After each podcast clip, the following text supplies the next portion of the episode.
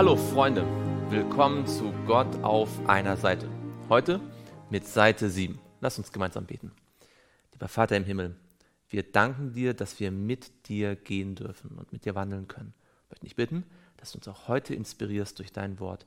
Das bitten wir im Namen Jesu. Amen. Wir sind in 1. Mose 6 und dort Vers 4.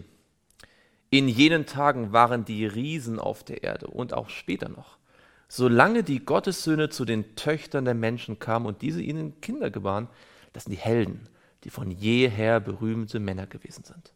Als aber der Herr sah, dass die Bosheit des Menschen sehr groß auf der Erde und alles Trachten der Gedanken seines Herzens alle Zeit nur böse, da reute es den Herrn, dass er den Menschen gemacht hatte auf der Erde und es betrübte ihn in seinem Herzen.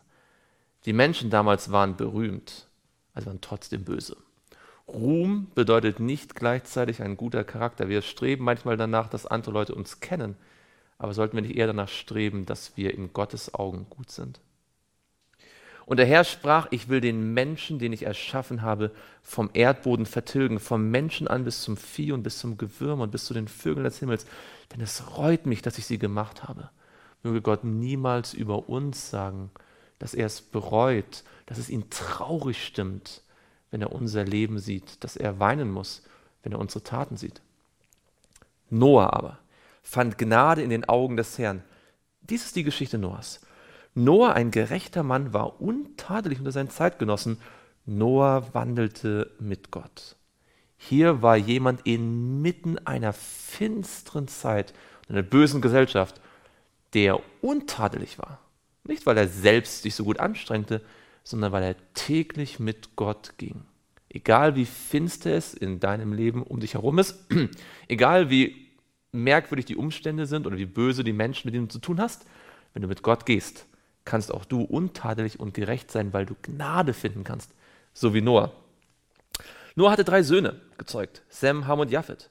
Die Erde war verderbt vor Gott und die Erde war erfüllt mit Frevel und Gott sah die Erde an und siehe, sie war verderbt, denn alles Fleisch hatte seinen Weg verderbt auf der Erde. Da sprach Gott zu Noah, das Ende alles Fleisches ist bei mir beschlossen, denn die Erde ist durch sie mit Frevel erfüllt und siehe, ich will sie samt der Erde vertilgen.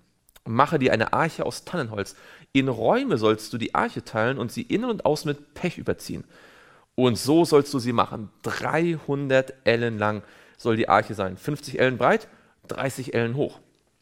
Eine Lichtöffnung sollst du für die Arche machen, eine Elle hoch, ganz oben äh, an der Arche sollst du sie ringsherum herstellen und den Eingang der Arche sollst du an ihre Seite setzen. Du sollst ihr ein unterstes, zweites und drittes Stockwerk machen. Denn siehe, ich will die Wasserflut über die Erde bringen, um alles Fleisch, das Lebensodem in sich hat, zu vertilgen. Unter dem ganzen Himmel, alles, was auf der Erde ist, soll umkommen.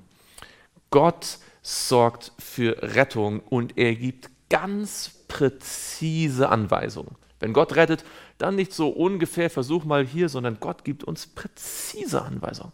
Wenn wir den folgen, werden wir gerettet. Aber mit dir will ich meinen Bund aufrichten. Und du sollst in die Arche gehen. Du und deine Söhne und deine Frau und die Frauen deiner Söhne mit dir. Und von allem, was lebt, von allem Fleisch sollst du zwei in die Arche führen, dass sie mit dir am Leben bleiben. Und zwar sollen es Männchen und ein Weibchen sein.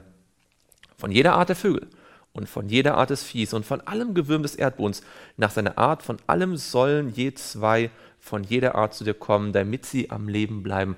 Gott wollte einen Bund mit Noah machen. Gott möchte auch einen Bund mit dir machen. Er möchte uns retten, damit wir uns mit ihm verbinden, so wie Noah mit ihm ging durch den Alltag. Du aber nimm dir von jeglicher Nahrung, die gegessen werden kann, und sammle sie bei dir an, dass sie dir und ihnen zur Speise diene. Wenn du wissen willst, welche Speise man eigentlich essen kann, dann lohnt es sich nochmal nachzuschlagen in 1. Mose Kapitel 1 und 2 und 3 und dann auch in 3. Mose 11. Da steht noch einiges Interessantes. Und Noah machte es so. Er machte alles genauso, wie es ihm Gott geboten hatte.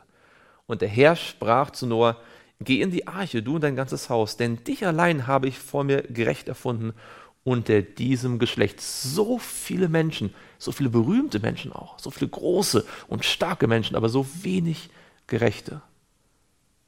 So ist es oft auch heute.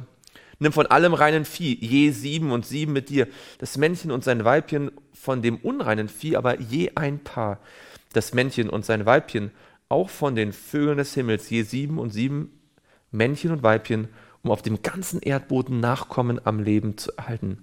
Denn es sind nur noch sieben Tage, dann will ich es regnen lassen auf der Erde, 40 Tage und 40 Nächte lang, und ich will alles Bestehende, das ich gemacht habe, vom Erdboden vertilgen. Lass uns gemeinsam beten. Lieber Vater im Himmel, wir leben auch in finsteren Zeiten mit vielen bösen Menschen. Manche sind berühmt, aber nur wenig wirklich gerecht in deinen Augen. Lass uns heute so mit dir wandeln, dass wir deine Gnade erleben und untadelig und gerecht vor dir sein können, so wie Noah damals. Das bitten wir im Namen Jesu. Amen.